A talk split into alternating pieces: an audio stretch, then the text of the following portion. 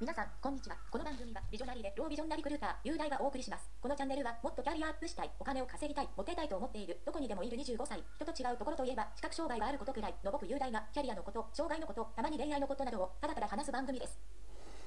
さあ始まりましたロービジョンな雄大のビジョナリーな話今回は障害のある人がポジティブに働くために必要な自己発信の話をできたらと思っておりますなぜこの話をするのかと言いますと前回のトークで僕が、えーと、障害のある人の、えーと、特に一般求人一般雇用枠で働いている障害のある方の離職率が高いよっていう話をしました。厚生労働省のデータによると一般求人で、えーと、障害を開示して働いている障害のある人の1年以内の離職率が50%であったんですね。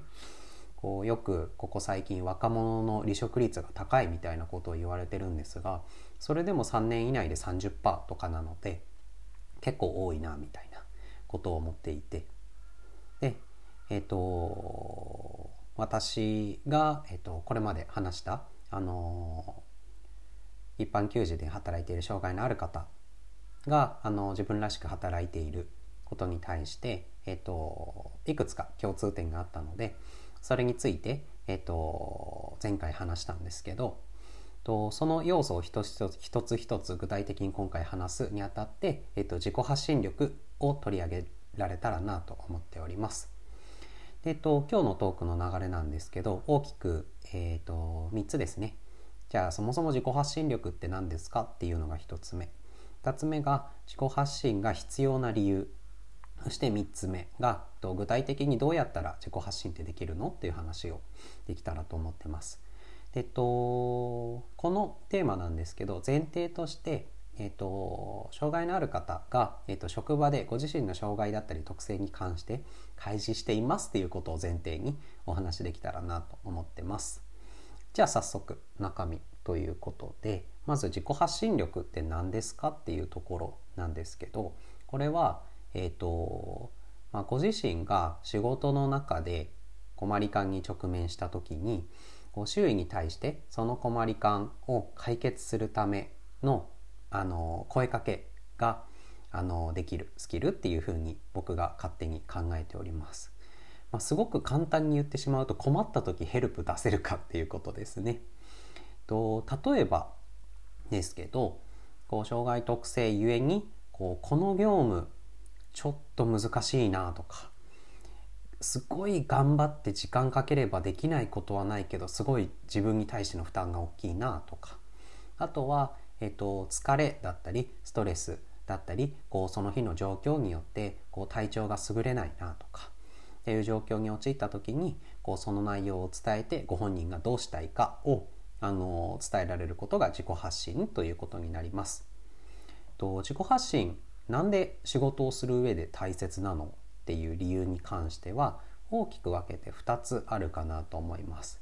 で1つ目が、えーとあなたと一緒に働く周囲の方々は、えーと、障害のある人その人自身の困り感に気づけないことが多いっていうことですね。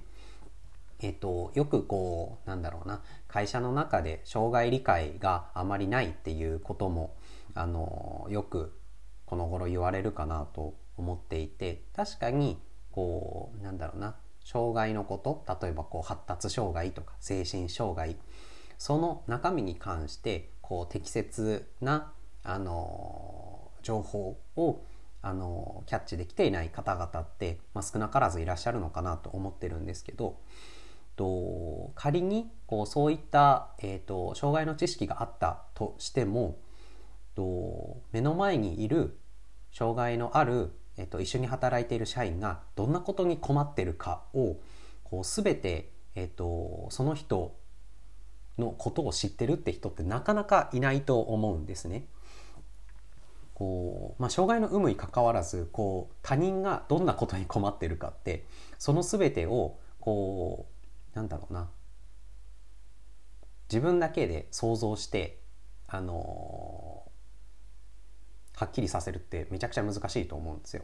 だから、えーと、特に、えーと、障害のある人が仕事の中でどんなことに困ってるかって周りの人ってなかなか気づけないんですよ。で特に今テレワークとかあのすごい進んでる会社もあると思っててこうよりその困り感ってあの他の人からキャッチしづらいと思うんですね。なぜなら直接対面で仕事をしてるわけではないので。ってなった時にこう自分からこういうことに困ってますっていう SOS を出す出す必要があるのかなと思います。で、えっ、ー、と自己発信が必要な理由2つ目と障害のある人自身が頑張りすぎて、えーと、自分で辛くなっちゃうっていうことが起きる可能性があるからです。えっ、ー、と仕事しててこう障害特性ゆえにこれちょっと大変だなとかこうどうにかうまくやろうと思ってるんだけどすっごいもう自分のエネルギーの100%全て注げばできるけど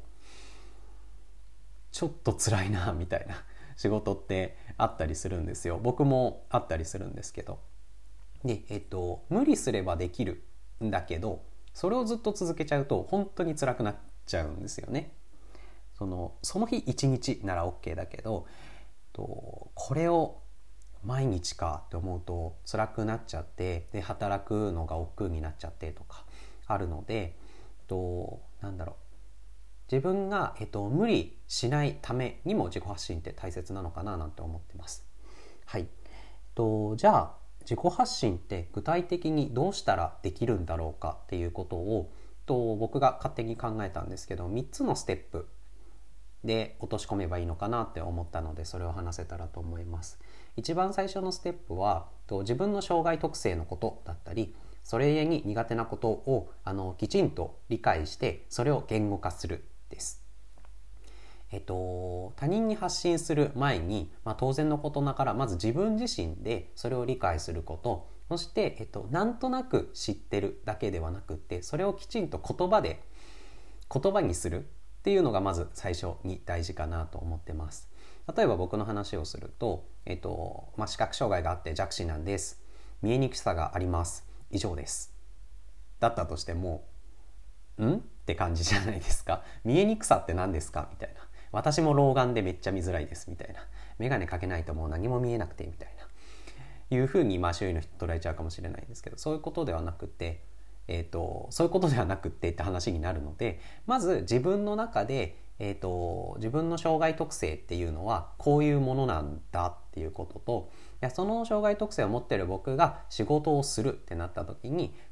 例えば、えーと、パソコンを使う時はこういうことが困りそうだとかあとはそうですね対人でのコミュニケーションを取る時にこういうことが困りそうだとかあとは、えーと時間によって例えば朝はこうだ朝は大丈夫だけどあの夜疲れが溜まってくるとこういうふうになりなる可能性があるとかっていうより具体的な、あのー、困る可能性があることに関して言語化できたらいいのかなと思います。これが1つ目のステップ。その上で2つ目とと一緒に働くチームの方々に障害特性のことをざっくり伝えておくです。このざっくりっていうのが、えーと、ちょっとポイントなのかなと思ってて、まあ、もちろんこう全ての人に、えーとまあ、障害特性のこととかあとはこう仕事で困ること具体的なことを共有できるのっていいのかもしれないんですけどそれってあのすごくハードルが高いことだと思うんですね。こうまあ、障害のこととかあのなんだろうな仕事で困ってることって、えっと、すごくあの繊細なことというかセンシティブなことというかそれをあの無条件に誰にも彼にも伝えるのってすごいハードルが高いと思うんですね。ってなった時に、えっと、まずチーム全体の人にこう何らかの特性のこととか、まあえっと、苦手なことがあるみたいなライトなことを、えっと、伝えておくっていうのが、えっと、後々を考えると大事なのかなと思っております。これが2つ目。そして最後のステップが、えっと、具体的に困っていることについて信頼できる人に相談するです。はい。えっと、今仕事でこういうことをしてて、えっと、こういうことに困ってます。みたいなことを、えっと、自分が信頼できる人に相談しましょう。